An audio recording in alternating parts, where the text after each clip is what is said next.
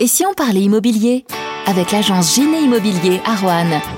Un rendez-vous où l'on vous donne les clés pour vous aider à construire vos projets d'achat, de location, de gestion locative et de syndic de copropriété. Bonjour à tous, dans cet épisode on va parler syndic de copropriété avec Sébastien Corneloup, gestionnaire de copropriété chez Gine Immobilier. Bonjour Sébastien. Bonjour. C'est le temps fort de la vie de l'immeuble, celui où se prennent les décisions, notamment les travaux, celui où se vote le budget qui détermine les charges. L'assemblée générale annuelle des copropriétaires, c'est cette réunion qui se tient généralement au printemps chez son syndic. Mais ça c'était avant, avant la crise sanitaire et ses restrictions de déplacement et de rassemblement en lieu clos.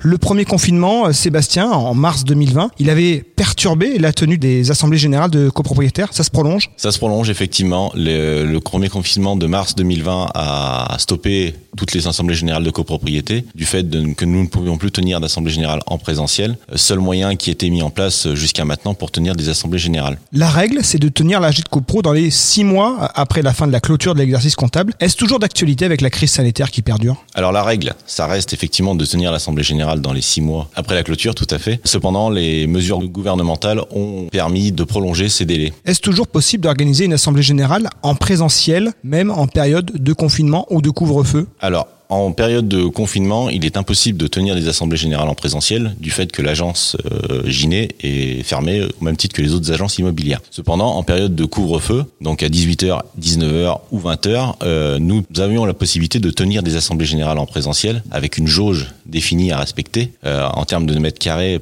par copropriétaire. L'obstacle dans ces cas-là, c'est la capacité d'accueil et puis également les horaires qui sont contraignants pour les participants. Voilà, les obstacles, c'était effectivement la capacité d'accueil euh, en termes de surface de, de salle et le, le, fait que les assemblées générales ont pour habitude de se tenir principalement le soir. Or, un couvre-feu à 18h, il est compliqué de tenir une assemblée générale avant 18h. Quand c'est pas possible en présentiel, et il y a des alternatives en distanciel, lesquelles? Tout à fait. Alors aujourd'hui, on a la possibilité de voter euh, sous deux formes, soit un vote par correspondance, qui est aujourd'hui euh, énormément développé au niveau du syndic, soit le, vote en, en, visioconférence. Donc les copropriétaires peuvent se, se connecter par l'intermédiaire d'un lien qu'ils leur ont envoyé avec leur convocation. Comment ça marche concrètement une, une AG en visio? Alors une AG en visio, donc euh, le syndic, en l'occurrence moi-même, est présent euh, derrière la, notre ordinateur par l'intermédiaire d'une webcam et les copropriétaires se connectent. Donc il faut un moyen de connexion internet et un, une webcam. L'AG en visio, c'est quelque chose qui s'est euh, démocratisé ces derniers mois ou est-ce qu'il y a des difficultés de mise en place? Alors, il y a des difficultés de mise en place. Euh, les copropriétaires ont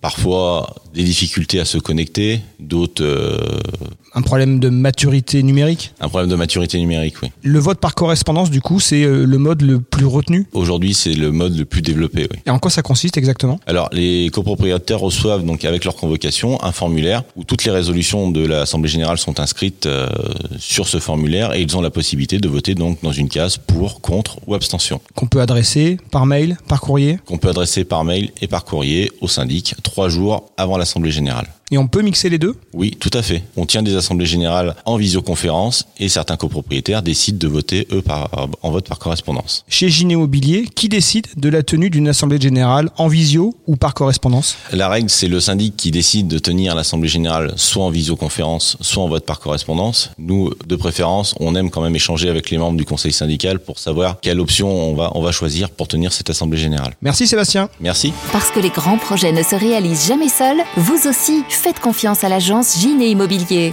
Giné Immobilier, une autre approche de l'immobilier. Rue Brison à et Villeurbanne. Retrouvez tous les épisodes de la série de podcasts Et si on parlait immo sur giné.fr.